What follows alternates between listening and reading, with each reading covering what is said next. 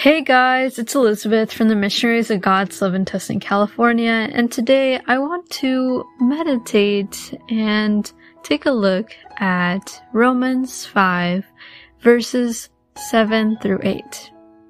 And it reads, Very rarely will anyone die for a righteous person, though for a good person, someone might possibly dare to die. But God demonstrated his own love for us in this. While we were still sinners, Christ died for us. I feel like this is such a beautiful and profound biblical phrase. It's something that we constantly hear. I feel like it's almost like a classical thing that we hear. Something that we frequently talk about that God loves us so much that He gave us His only Son. But I want to try to take a step further and try to apply it to yourself. Like, would you die for someone out of love? Would you give your life out of love? And like how this Bible verse says, it's something very rare that people do. Because giving your life for another life is pretty big. It's not just like, oh, I'm gonna borrow you my car for a little bit, or oh, I'm gonna just give you a little bit of money here and there, or oh, yeah, you can borrow my shirt, but what I'm really saying is, like even that, sometimes even that, just borrowing things or giving some of our money, our time, our love, just even a little bit, like it costs us. It's not like so easy. Sometimes it's not easy at all. And so when we're reflecting on that God gave us his only son out of love, I feel like in a way it's saying, you know, God gave us everything. I mean, think about it. People who are parents, they love their kids so much that they work hard. They try to provide them everything that they need, try to give them support, try to help them maybe with their mental health, with their school. They try to do anything for them. But here, God was willing to give his only son, the only one, for us. And I think what makes this Bible verse even more profound is the fact that, you know what? Sometimes we're not worth that love. If you think about it, like, we're sinners. It says that even if we were still sinners, Christ died for us. I find that to be so crazy because a lot of the times we're imperfect. We make mistakes. We sin. And sometimes we willingly go against God. Because sometimes we want just things to be our way. We don't want to give up things. We don't want to change. And I find that so crazy that even if we're imperfect, even if we don't deserve God's love, God still gives it to us. He still loves us. He still loves you. He still loves me, even with all our perfections. I mean, think about it. Again, putting this in your own shoes. Would you love someone who even makes mistakes, who makes you mad, who makes you upset? Who maybe even does things wrong on purpose, would you still love them?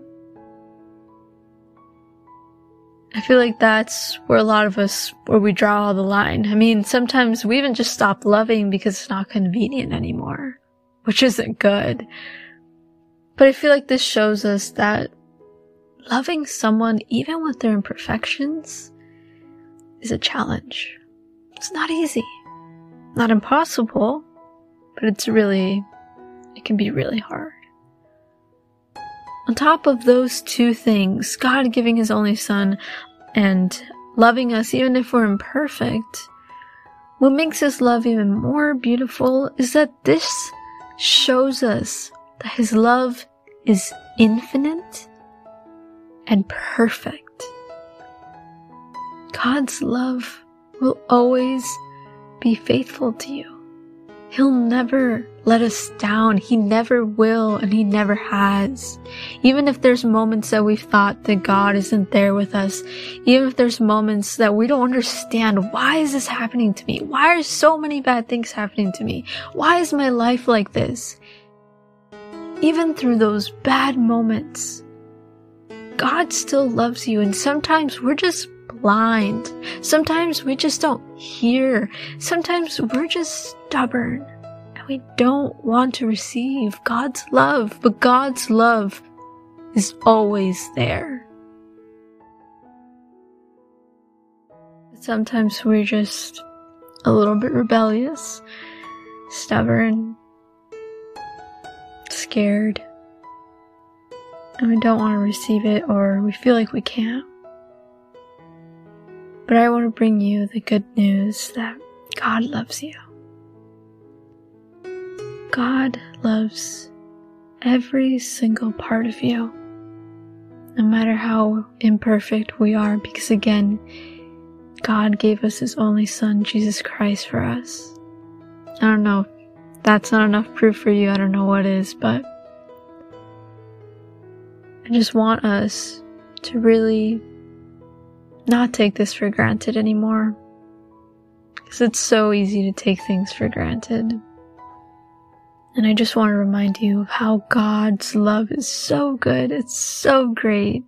And how we should be so happy that even if life's messed up, even if things are so bad, we still have God. And we still have His love. He is the one who can bring you out of that darkness or those sad times or whatever you're going through. And on top of that, that invitation that we should not take God's love for granted and that we should be really grateful for it and really acknowledge how wonderful it is.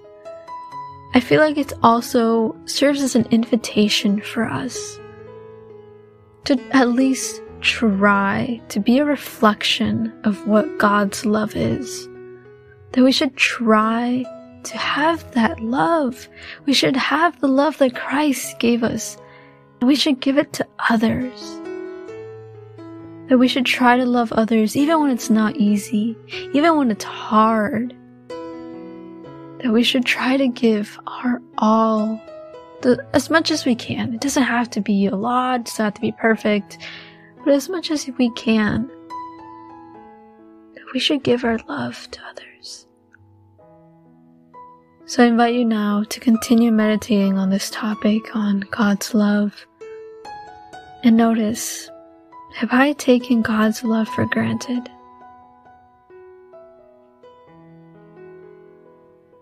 How can I start appreciating God's love, having it more present every day of my life?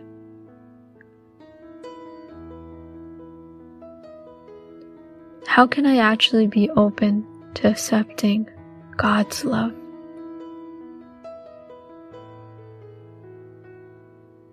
And lastly, how can I start demonstrating being a reflection of God's love to others?